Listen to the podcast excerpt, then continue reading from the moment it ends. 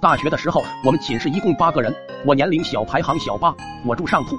当时有一个装压缩干粮的小铁箱，放在床头，我经常在那里放一些零食、零钱、常用的物品，还有烟。寝室的二哥经常趁我不在就去我那里洗劫，还美其名曰共享仓库。我是汗脚，那是爱运动，脚就更容易发酵了，那味儿比较冲。每次回来一脱鞋，同寝室的哥们儿都被熏得东倒西歪，跑的跑，逃的逃，都不敢在寝室待。所以在同学们热情关爱下，买了一款运动防臭鞋垫。防臭鞋垫除臭效果杠杠低，但是脚底会长大黄脚皮，厚厚的一层。泡脚后撕那大黄脚皮，简直可以说是一件赏心悦目的事。非常低治愈，扒下来的脚皮都是很大块的那种。撕脚皮简直成了我的一种享受，因此我养成了每天泡脚的习惯。泡完脚后浑身通泰，每个毛孔都是愉快的，然后安静的坐在我的床上，享受着撕脚皮带来的后续冲击。一个字，真特喵的爽！撕下的脚皮也是我身体的一部分，我感觉很有纪念意义，于是我就很宝贝的收藏着那些脚皮。那时我吃一款进口的钙片，钙片吃完了，感觉瓶子挺好看的。就没舍得扔，于是那个漂亮的瓶子成了我脚皮的新家。他们住了整整一年。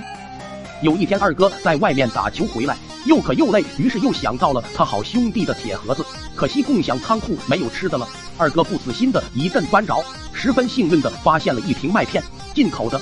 然后他哼着家乡的小曲，心情舒畅的去打了一壶热水，烫了一袋牛奶，把进口麦片倒在碗里，用热牛奶冲泡后喝掉了。等我回来的时候，二哥说：“小八啊。”你不厚道呀！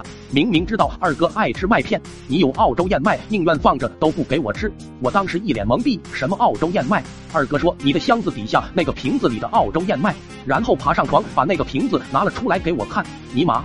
一看那个瓶子，给我心疼的，连忙急吼吼的问他：你对他做了什么？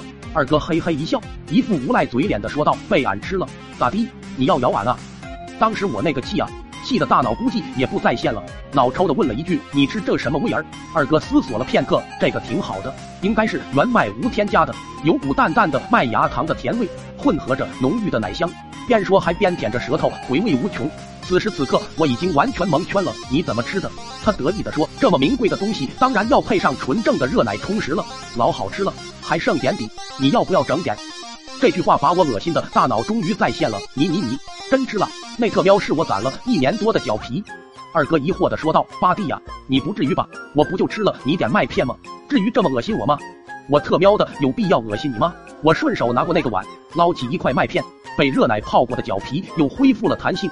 我用手一抻，你看看，真的是脚皮，还有我脚掌的纹路啊！这时二哥开始狂笑，紧接着脸一阵发红，他的笑声开始变了。喉头发出咕噜噜的声音，我意识到不妙，一个弹射跃出房门，紧接着从他的嗓子眼发出痛苦的恶呕，胃酸饱含着我的组织狂喷而出，地上铺上，喷的到处都是，足足呕了得有三四分钟，呕的脸都白了，呕的只剩下午呕，呃，场面老惨了。后来二哥一个礼拜没吃东西。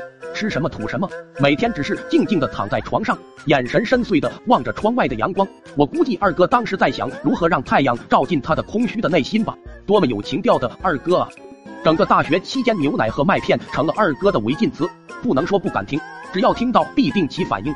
这么多年过去了，不知道二哥还吃不吃牛奶和麦片？我真想给他整点寄过去，安慰他受伤的心。